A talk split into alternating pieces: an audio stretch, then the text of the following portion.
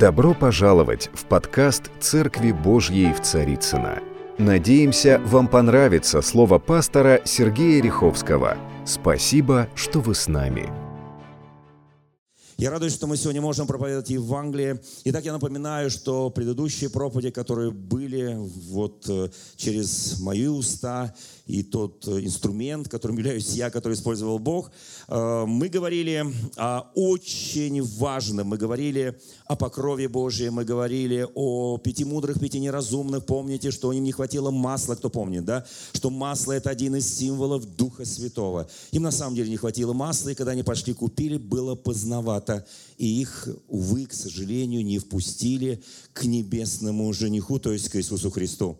И очень хочется, чтобы мы понимали, что символы Духа Святого – это не только огонь, это не только ветер, это не только голубь, но это и масло. А масло – это очень важно для нашей жизни. И если в нас недостаток масла, если нам не хватит масла дойти до конца пути, то, к сожалению, вот исход этих пяти неразумных был весьма-весьма печален. В Священном Писании написано о том, что мы все покрыты Господом, мы находимся под Божьим покровом. И я напоминаю, что у нас есть то, чего нет у людей мира сего. У нас есть помазание нашего Господа Иисуса Христа. И вот так говорит Священное Писание, 1 Иоанна, 2 глава, 27 стих. «Впрочем, помазание, которое вы получили от Него, в вас пребывает». Это истина. В нас пребывает помазание нашего Господа. И вы не имеете нужды чтобы кто учил вас, но как само сие помазание учит вас всему, и оно истинно и не ложно, то, чему оно научило вас, в том пребывайте. Итак, дети, пишет Иоанн, пребывайте в нем, то есть в Иисусе, чтобы когда он явится во своем, во своем втором пришествии, иметь нам дерзновение и не постыдиться пред ним в день пришествия его. Вот так говорит Священное Писание о том помазании, которое есть в нас. У нас начинается важная, важные проповеди о Духе Святом, о дарах Святого Духа, о благодати, которую мы получаем от Господа. И еще очень важный момент – плод Святого Духа. Итак, мы говорим о том, что это многообразная благодать Господа нашего и Спасителя Иисуса Христа, которая является его людям. Я так благодарен Богу, что сегодня Евангельская церковь, церковь, крещенная Святым Духом, во всем мире могущественно распространяется. За эти сто лет произошло то, что не происходило в распространении евангельской истины и в насаждении церквей за последние почти две тысячи лет. Я очень благодарен, что Дух Господа нашего Иисуса Христа, Он сегодня продолжает удивительное действие в каждом из нас. И я буду касаться немного практических вещей на протяжении предстоящих, на протяжении, может быть, двух-трех месяцев проповеди на эту тему. И я хочу напомнить о том, что без веры Богу угодить невозможно. Ну, такая избитая простая истина, в которую мы все верим. Мы все понимаем, что без веры Богу угодить невозможно. Но некоторые из нас пытаются угождать Богу без веры. Хотя и бесы иногда веруют и трепещут, но тоже не могут угодить Богу. Но вот вопрос, чтобы угодить Богу, нужно, наверное, иметь какое-то особое отношение с Господом. Когда мы имеем особое отношение с Господом, то мы на самом деле можем, наверное, угождать нашему Господу и жить полноценной, полнокровной духовной жизнью. Каждый из нас живет обычной жизнью, земной, нормальной, человеческой жизнью. Но мы понимаем, что у нас есть дух, душа и тело, и каждая из этих ипостасей человеческих требует своего подхода, своей духовной пищи, физической пищи, эмоциональной пищи. Слава Богу за это. Но когда мы говорим о вере, мы понимаем, что вера без дел мертва сама по себе. Давайте посмотрим одну интересную историю. Ну, наверняка эту историю знают все – историю о вере, или, по-другому скажу, о вере в неверие. Ну, есть такое знаменитое выражение, помните, да, когда Иисус Христос спросил одного человека, веришь ли ты? Он сказал, верую, Господи, помоги моему неверию. Это, с одной стороны, верю, вот здесь верю, вот здесь не верю, вот здесь верю, еще где-то не верю, но помоги моему неверию. И в тот раз Иисус помог. Как сделать так, чтобы всегда приходила помощь от Господа, да? Вот простая очень история. Она произошла в одном из селений. Возможно, это была деревня, возможно, какой-то населенный пункт. В общем, какое-то поселение людей. И люди были все верующие. И случилось так, что на этой земле какое-то длительное время, это бывало в истории человечества, вспомните, три с половиной года не было дождя во времена пророка Илии, да, и, собственно говоря, вот над этим населенным пунктом они занимались сельским хозяйством, все было посажено, но дождя нет. Естественно, все растет слабо, немощно. Вот, то есть э, хотелось тучно, оно худое почему-то. И вот тогда люди, живущие вот в этом населенном пункте, согласились помолиться Господу о дожде. Ну, история известная, наверное, ее много раз пересказывали. Тем не менее, я ее не просто так напоминаю. Итак, люди согласились помолиться о дожде. Все согласились, назначили день воскресный, собраться на э, площади, которые в центре вот этого населенного пункта, и прийти и возвать Господу, чтобы выпал дождь на землю, чтобы полились дождем поля, чтобы там был обязательно урожай. И вот интересно, на самом деле, пришли все. Вы знаете, тут на самом деле интересно, когда мы все приходим в церковь. Это очень интересно. Но приходим по-разному. Вы знаете, вот эти пять неразумных пришли, но масла в светильниках не оказалось, но они пришли. И, собственно говоря, ответили на призыв, жених идет, и пришли, но без масла. И, собственно говоря, все жители вот этого населенного пункта пришли. И каково было их изумление? На самом деле изумление. Вы знаете, вот молятся, молятся, молятся, молятся. Дай дождя, Господи. Дай дождя, Господи. Дай дождя, Господи. Изумление их было вот в чем. Все они пришли помолиться о дожде, но только один маленький мальчик взял с собой зонт. Никто больше зонт не взял. И все взгляды устремились на этого молодого человека, мальчика. Зачем ты пришел с зонтом? Вы знаете, он говорит, а мы же молиться-то будем о дожде. Я пришел с зонтом, чтобы когда пойдет дождь, чтобы он меня не замочил, чтобы больше досталось полям. Собственно говоря, вот почему я пришел с, с зонтом. Потому что вера без дел мертва. Мы приходим в Церковь Божию, чтобы получить помазание, благословение, откровение. Но с зонтом ли мы приходим? Я сейчас очень утрированно, условно говорю. А мы приходим, подготовившись. Отличие этого мальчика от других жителей этого населенного пункта, что он оказался готовым к тому, что Бог пошлет дождь. И он подготовился. Дождь на самом деле пошел. Все вымокли, кроме мальчика. Слава Богу. Но дождь пошел, потому что люди молились, люди согласились, и сила согласия – это очень сильная вещь. Вы знаете, когда мы говорим о церкви, мы понимаем, что о церкви написано, что врата ада ее не одолеют. Ну, конечно, слава Богу, да. Но чтобы церковь не одолели врата ада, как это иногда случалось в истории церкви, к сожалению, врата ада иногда одолевали людей церкви, да, и одолевали так по-серьезному, да, и люди даже меняли свою веру, вот так одолевалось. Но мы понимаем прекрасно, что есть то, тот покров Божий, который нас хранит и защищает. Это прежде всего Его благодать. Это прежде всего Его помазание на каждом из нас, которое живо и действенно, Слово Его, которое внутри каждого из нас. Это дары Святого Духа, это дары благодати. Вы знаете, есть дары благодати, есть дары Святого Духа. Помните, Он одних ставит апостолами, пророками, как, кем еще, кто помнит? Учителями, благовестниками, кто, кто еще, кто помнит? Пастырями. То есть это не люди ставят, это Бог ставит. Но есть э, дары, которые даются Богом каждому. Другое дело, когда мы рождаемся свыше, мы получаем каждый дар от Бога. Написано в 12 главе 1 послания Коринфянам, что дары различны, Дух один и тот же, служение различное, Господь один и тот же, действия различные, Бог один и тот же, производящий все во всех. Так говорит Священное Писание, все во всех. И так каждому дается, согласно его вере, согласно его сил, дары Святого Духа. И также даются дары благодати. Но есть еще одно важное условие. Непременно важное условие.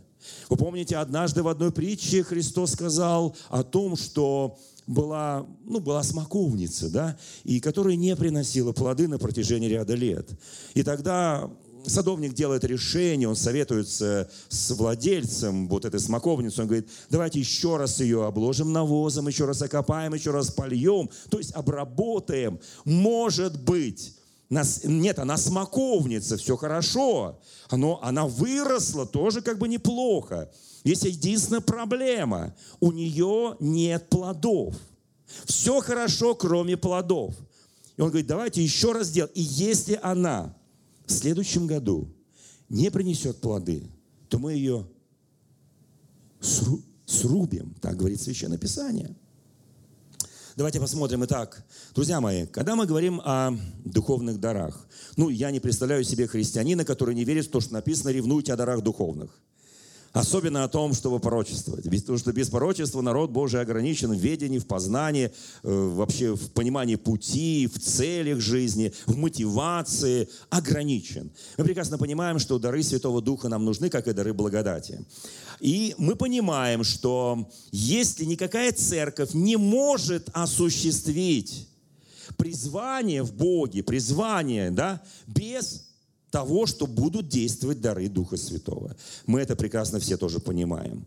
И вот теперь давайте мы поговорим о том, что вот эти дары, они не могут работать. Ну, были случаи, конечно, в истории церкви, когда все эти дары, а их девять, да, работали в одном человеке. Это крайне редкие случаи, и то они происходили тогда, когда, скажем, а, ну, было какое-то всеобщее отступление церкви. Вот тогда вставали какие-то пророки, они же были исполнены мудрости и слова знания, и э, дары действовали чудотворения, и дары исцеления, и дары, всякие-всякие э, действовали дары. Это были особенные времена. Но мы сейчас тоже живем в особенное время, когда Бог поднимает славу своей церкви. И я понимаю прекрасно, вот я назвал эту проповедь, она называется «Две струи». Это место Священного Писания, которое мы будем читать во второй плане этой проповеди. Это место Священного Писания написано в 47 главе Иезекииль. Как раз там речь идет о двух струях, которые которые кое-что делают. Очень важно. Без них представить себе жизнь христианина практически невозможно. Да? Итак, давайте посмотрим. А есть три группы даров Святого Духа. Ну, все это знают, но, извините, я должен пробежаться немножко, чтобы понять, о чем я скажу дальше. Итак, дары Первая тройка – это дары не потому, что Бог любит троицу, а потому что вот такие дары, да, мы их разделяем по группам, да. Итак, они все написаны в 12 главе 1 послания Коринфянам. Так, дары откровения или э, дары знания. Итак, первый дар – это мудрость. Кто нуждается в мудрости? Да просит у Господа, немало не сомневаясь, и дастся ему. Да просит, ну, Помните, да, все прекрасно помните, да. И вот что такое, собственно говоря, дар, слово мудрости, есть Богом данная способность. Я буду по каждому дару говорить, что это Богом данная способность. Не твоя способность, не моя способность, не наученная способность, не практическая способность, а в определенный момент, в определенной ситуации Богом данная способность. Как только я начинаю умолять дары Духа Святого, я говорю, это я. И сразу Богом данная способность уходит. Бог не терпит конкуренции с нами. Он с нами не будет конкурировать, потому что вся слава принадлежит Ему. Итак, мудрость – это Богом данная способность воспринимать сверхъестественную мудрость от Господа тогда, когда это необходимо.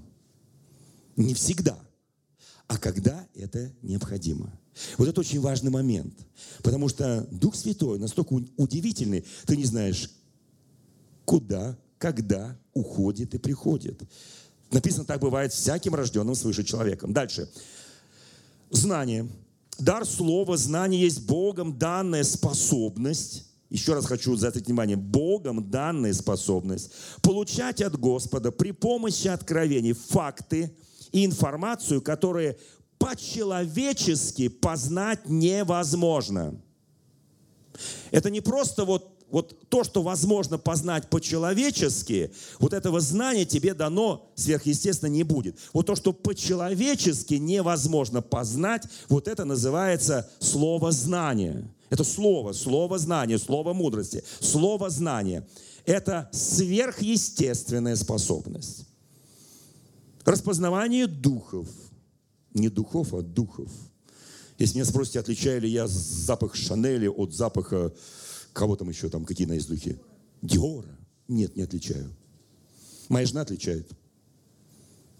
Отличаю я что-нибудь еще из вот таких вот э, э, тонких штучек? Нет, я грубый мужчина в этом смысле. Но я различаю духи. Духи не очень, а вот духи я различаю. Мне не дано различать духи. Но вот духи. Дар, что такое дар развлечения духов? Дар распознания духов есть Богом данная способность узнать. Еще раз подчеркиваю, Богом данная способность узнать, какой дух стоит за различными проявлениями или действиями. Этот дар включает в себя также Богом данную способность повелевать духами. Это не только распознать. Давайте картинку из Деяния апостолов. Апостол Павел приходит в один город, он благовествует Евангелие, люди каются, он их крестит. И за ним все время следует одна, одна женщина, прорицательница, которая прорицает это вот мужи Божии, которые открывают нам путь спасения, путь истины. Ну, бесплатная реклама, понимаете? И он несколько дней терпит.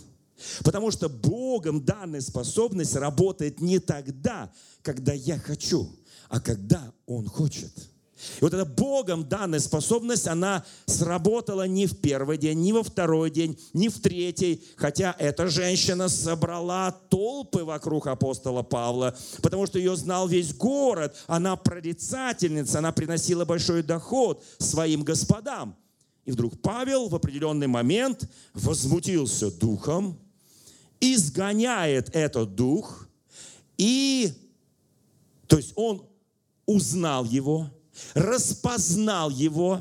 Если бы кто-нибудь с нами ходил и постоянно говорил о этом, Божьи мужи, мы бы сказали, ходи всю жизнь. Он распознал его, что это хитрый, дьявольский подход. И он вовремя его распознал. И он его не только распознал данной Богом способностью, но изгнал его. В этом отличие наших способностей Божьих. Дальше, дары, которые открываются в слове, языки. Дар языков есть Богом данная способность говорить на языке, которого ты не знаешь. Иной язык, кто из нас знает, поднимите руку. Ну, когда я говорю на их языках, я его не знаю на самом деле. И когда я говорю ангельскими языками, когда я говорю там, исполнившись Духом Святым, мне было лет, наверное, 14, мы пришли в центральную московскую синагогу, и нас там подростки, потому что евангельские церкви находились под гонением, это было, как вы догадались, в советские времена, и мы зашли в синагогу, покрыли себя ефодами, там молимся, и вдруг один из нас замолился на чисто древнееврейском. Он, во-первых, не еврей, во-вторых, он никогда его не знал, ему 15 лет, и он замолился, подошли такие седовласые раввины, они слушали, потом спросили, мальчик, ну, на древнееврейском, естественно, спросили. Естественно, мальчик не знал, что отвечать, потому что он не понимал, о чем меня спрашивают. Они говорят, ты молился на таком удивительно прекрасном древнееврейском языке, очень глубинном, а он даже понятия не имел, на каком языке он молился. Это человеческий язык. Может быть, Господь исполнит тебя знания в определенный момент для определенного действия в определенном месте французского, английского, немецкого, неважно какого языка, ангельского, неважно какого, иного языка, который тайно говорит Богу Духом. Это очень важный момент. Дальше.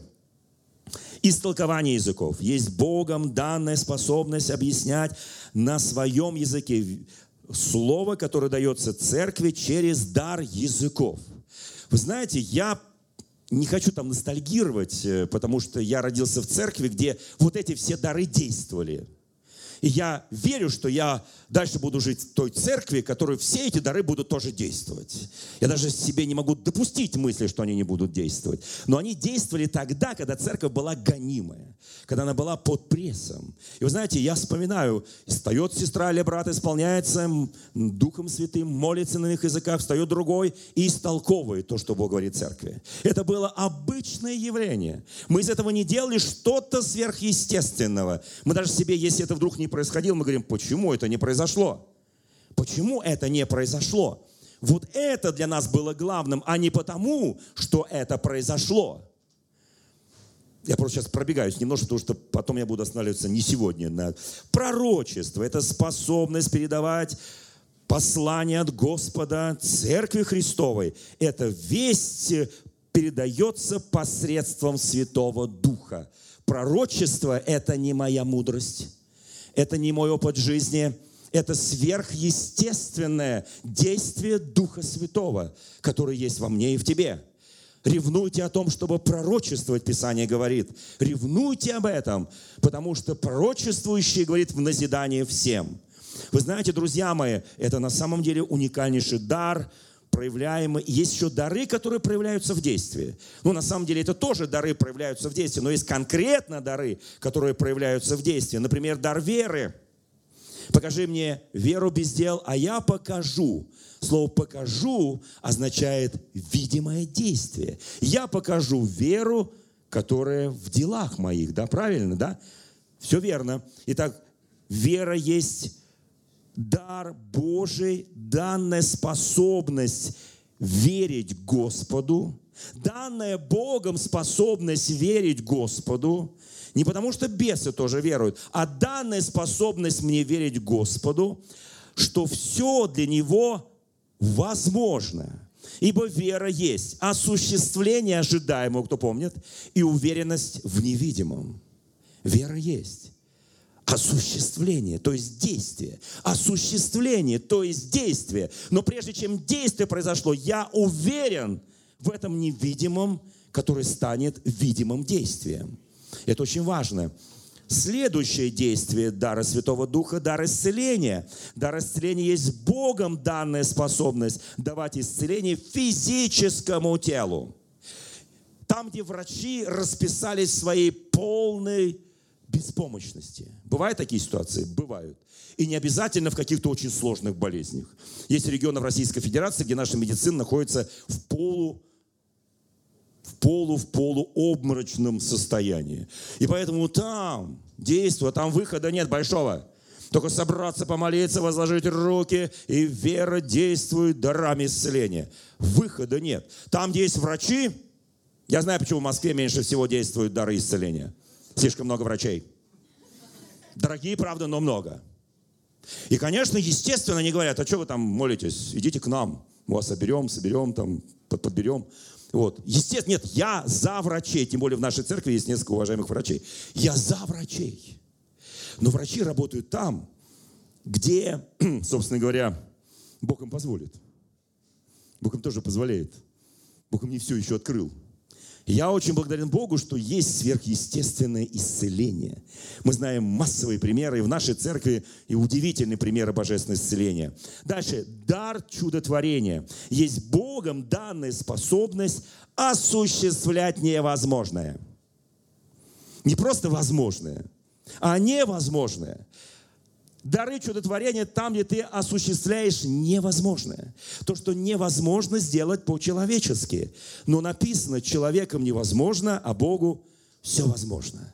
Вы знаете, вот мы входим в эту уникальную, удивительную сферу Духа Святого. Последующие недели, месяцы нам придется очень серьезно углубиться в эти прекрасные вещи. Но чтобы нам было легче углубляться – чтобы мы это сознательно углублялись во все это, я хочу сейчас, чтобы нам поступать достойно Бога, как пишет Павел Колоссянам в 1 главе 10 стихом, во всем угождая Ему, принося плод во всяком деле благом, не просто плод приносить в неблагом деле, а приносить плод во всяком благом деле.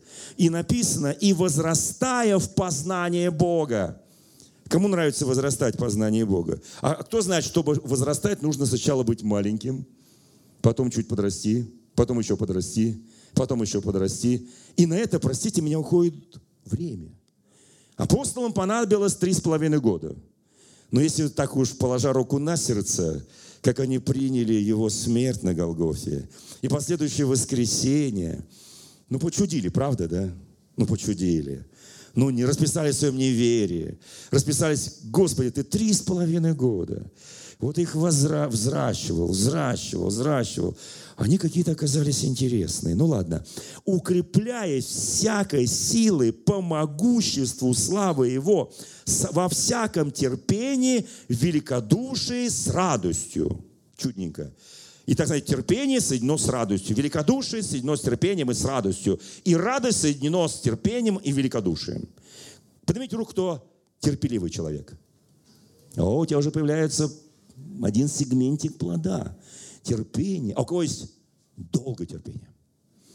А у кого есть долго, долго, долго, долго, долго? Если долго, долго, долго. Музыканты, вы помните. Вот. А у кого есть великодушие?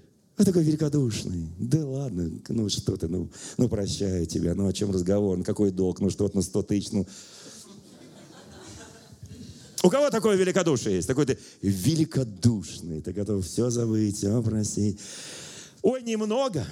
Редко какая великодушная птица долетит до середины Днепра, сказал Шевченко. Итак, друзья мои, смотрите, давайте поговорим. И все это ты должен делать с радостью терпение с радостью, великодушие с радостью. Это будет твой сегментик плода.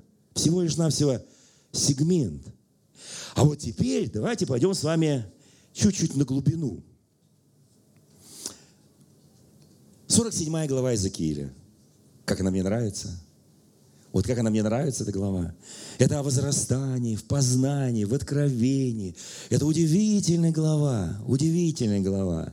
Давайте почитаем, давайте начнем. Смотрите, 47 глава Иезекииля. Потом повел меня обратно к дверям храма, и вот из-под порога храма течет вода на восток, ибо храм стоял лицом на восток, и вода текла из-под правого бока, э, правого что, бока там, да? У храма есть бок, я не знал. Бока храма по южную сторону жертвенника. И так она вытекает из храма по южную сторону, мимо жертвенника течет, течет на восток. Потрогайте свои бока, потому что мы храм Божий. Кто знает, что мы храм? У нас есть Бог, из которого течет реки воды живой. Кто понимает параллель? Она течет, у тебя Бог, у тебя... Кто знает, что наше сердце – это жертвенник – вот очень все похоже, да? Смотрите, и дальше написано.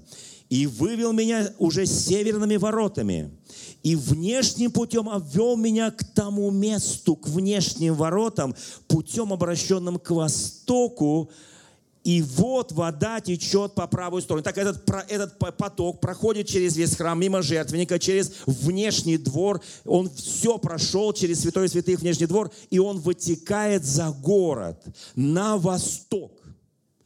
И теперь вот внимание, смотрите, когда мы говорим о возрастании в духе, о возрастании в дарах Духа Святого, в ревности, о возрастании в плоде Духа Святого, мы понимаем, что у нас есть периоды, есть время, есть расстояния. Помните знаменитую первую главу Иезекииля? Ну, наверняка помнит описание славы Божьей. Кто помнит? 37-ю все тоже помним. Поле мертвых костей. Кто помнит, да? Кто вообще видел поле мертвых костей? Я хочу, чтобы наши операторы вывели такое поле мертвых костей, которое называется «Апофеоз войны». Художник Верещагин. На заднем плане один из среднеазиатских городов. Когда было нашествие с э, Монголии, вот это все известнейший восточный завоеватель превратил это все в мертвое. Город был разрушен, и вот эти черепа – это не одна гора, их было много. Этим заканчиваются войны. И там, в этом поле мертвых костей, войдет в них дух. Но сейчас не об этом. А вот в первой главе описание славы Божией, и у славы Божией было четыре образа. Кто помнит? Лицо человека, лицо льва, или, ну, в общем, лев. Орел. И кто еще? Телец. Слава Богу. Об этом как-нибудь поговорим.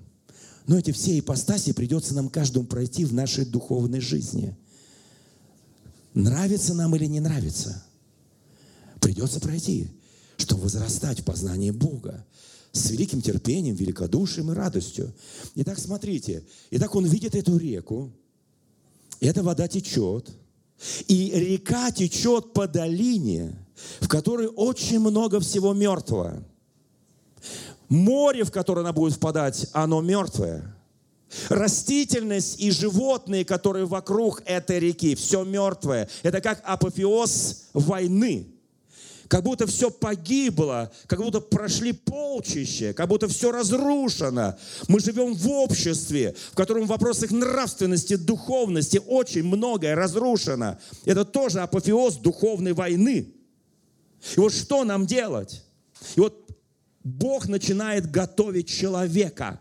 Бог всегда ищет человека. Давайте посмотрим, как Он его готовит. Когда этот муж пошел на восток, то в руке у него был шнур, и он отметил тысячу локтей и повел меня по воде. Воды было по лодыжку. Ну, все знают слово лодыжка. Это вот примерно вот так. 500 метров. Тысяча локтей, 500 метров. И ты должен идти эти 500 метров по этой воде. Кто ходил? Я как-то был на э, Азовском море, мы там где-то были по молодости. И там вот так вот воды. Мы шли, шли, шли. Я говорю, куда плавать-то? Мне говорят, ты хотя бы ходить научись. И вот я иду по этой воде, иду по этой воде, иду полкилометра, иду по этой воде, иду по этой воде. Нам там хочется поплавать. Мы говорим, где глубина, где Божье откровение. Я такой, я покаялся, я уверовал, рожденный свыше. Дайте мне стяжать благодать Святого Духа, силу Святого Духа, дары Святого Духа. Я хочу огонь изводить, я хочу вот это, я хочу исцелять, я хочу все. Он говорит, иди тысячу локтей 500 метров. И ты уже идешь, идешь, когда это все закончится, ты уже играешь с этой водой. И ты, а эта вода Божья, она живая, не играй никогда с водой. Послушай, если тебя Бог повел по этой живой воде, которая течет из правого крыла храма через жертвенник, послушай, иди, пройди свой путь в терпении, в великодушии с радостью. Скажи, Бог, я, хочу, я пройду этот путь. Да, мне очень хочется, я вижу, там плескаются вдалеке. Я вижу, там уже что-то и плавают даже вдалеке. Но он говорит, пройди свой путь, и тебе придется пройти эти 500 метров. И потом написано, он еще отмерил тысячу локтей, и воды было по колено. По колено. Кто ходил когда-нибудь по колено? Ну, так уже проблем не идти, уже не так побежишь. Уже, и ты понимаешь, начинается что-то ближе к глубине, что-то больше открывается тебе. И ты уже не это молочко, а уже мясо Слова Божие, понимаете, да? И ты уже идешь по этому колену, так уже побежать не побежишь. И ты понимаешь, а тебе все равно хочется. Тебе хочется глубины, тебе хочется Божьего откровения глубже и дальше. И потом он еще отмеряет тысячу, и ты идешь следующую тысячу по пояс. Кто ходил по пояс? Кто ходил по пояс? Знаете, это посложней. А тем более вода уже обретает, она уже выходит на долину, она уже обретает некую буйность, она уже начинает тебя так потихонечку теснить, там какая-то рыбка уже оживает, и тебя тоже там где-то подталкивает, и ты уже идешь эти 500 метров. Послушайте, тебе не при... ты не сможешь уйти с 300 метров. Ни в первом, когда по лодыжку, ни в втором, когда по колено, ни в третьем, когда по пояс. Ты должен пройти этот путь. Он есть путь, истинная жизнь. Если ты инди пойдешь, если ты не вот этим узким путем, если ты иным путем, иными вратами, послушайте, масла не хватит. Ты фактически идешь, и вот эта вода, она обтекает тебя. Это живая вода, написано, из чрева потекут реки воды живой. Послушайте, это очень важно пред Господом. Ты научился ходить по лодыжку, ты научился ходить по колено, ты научился ходить по пояс. Некоторые специально уходят по пояс, чтобы скрыть свои, ну, слишком нереспектабельную талию, например, да, вот. а наоборот, хотят ее показать, да, то есть у всех, у всех по-разному, да. И вот смотрите, и потом он имеет еще тысячу локтей, еще 500 метров, это получается 2 километра. И после этого вода начинает быть такой бурной, и ты уже не можешь, кто пытался ходить, когда ты не можешь достать дна, и вода уже тебя несет, ты начинаешь плыть, но ты уже подготовлен, ты уже получил от Бога дары, ты получил от Бога благодать, ты получил от Бога помазание, в тебе начинает это все действовать, послушайте, и твой плод начинает быть тем плодом в единственном лице – хотя там 9 сегментов, тем плодом, который необходим для того, чтобы плод твой пребывал в вечности. И вот это очень важный момент. И вот И там ты уже плывешь, а потом Бог говорит тебе, выйди теперь из воды. Вокруг тебя деревья, все. И вдруг это начинает все оживать. Смотрите, как интересно происходит. И сказал мне, вот вода течет в восточную сторону земли, сойдет на равнину, войдет в море, и воды его сделаются здоровыми. Вот эта вода, которая течет от храма Божьего через жертвенник. Там все, там много символов. Храм, жертва, там символ ты из твоего чрева. Ты борешься с этой водой, оно несет тебя. Там мертвые деревья, там все, и все начинает оживать. В тебе заложено. И вот дальше написано, и всякое живущее существо, присмыкающее там, где войдет две струи, будет живо. Я назвал это две струи. И рыба будет весьма много, потому что войдет туда эта вода. И вода в море сделается здоровым. И куда войдет этот поток, там будет живо все. Мы соработники у Бога. Это божественный поток, который течет от храма, и тот поток, который течет в тебе. Эти две струи божественного потока. Одно течет от храма, а другое течет внутри тебя. И там, где они соединяются, там происходит жизнь.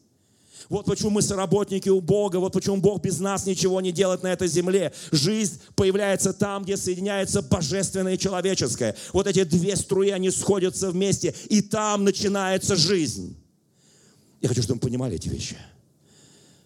Там, где они соединяются, там, там либо рай без человека, из которого изгнан человек – в раю рай. Кто понимает, что, о чем я говорю? В раю рай. Но там нет человека. Либо там, где человек соработник, и он соединяется с Богом, и все оживает. Деревья оживают. Листья, там написано листья исцеления для народов. И там написано плоды, чтобы вкусно. Кто знает, что плоды едят? Бог мой, я принес столько плодов, а мои друзья все это съели. Благодари Бога. Благодари Бога. Если бы они не съели твои плоды, им пришлось бы есть тебя. Они же голодные. Люди мира всего голодные. Ты приносишь, ты приносишь плоды, радуйся, что они едят плоды. Да, жалко. Я так это выращивал, я так это ухаживал, и такие соки живительные шли в мои плоды, кто-то взял и съел. Да возрадуйся, что их съели. Кто скажет аминь? Вот скажи, Господь, я сегодня выйду и буду просто делиться плодами. Я хочу, чтобы люди кушали, чтобы они исцелялись, правда, да? Чтобы они принимали Слово, чтобы они принимали откровение. Кто скажет аминь? Аминь. Дорогие друзья, спасибо, что были с нами. И до встречи на следующей неделе на подкасте «Церкви Божьей в Царицына.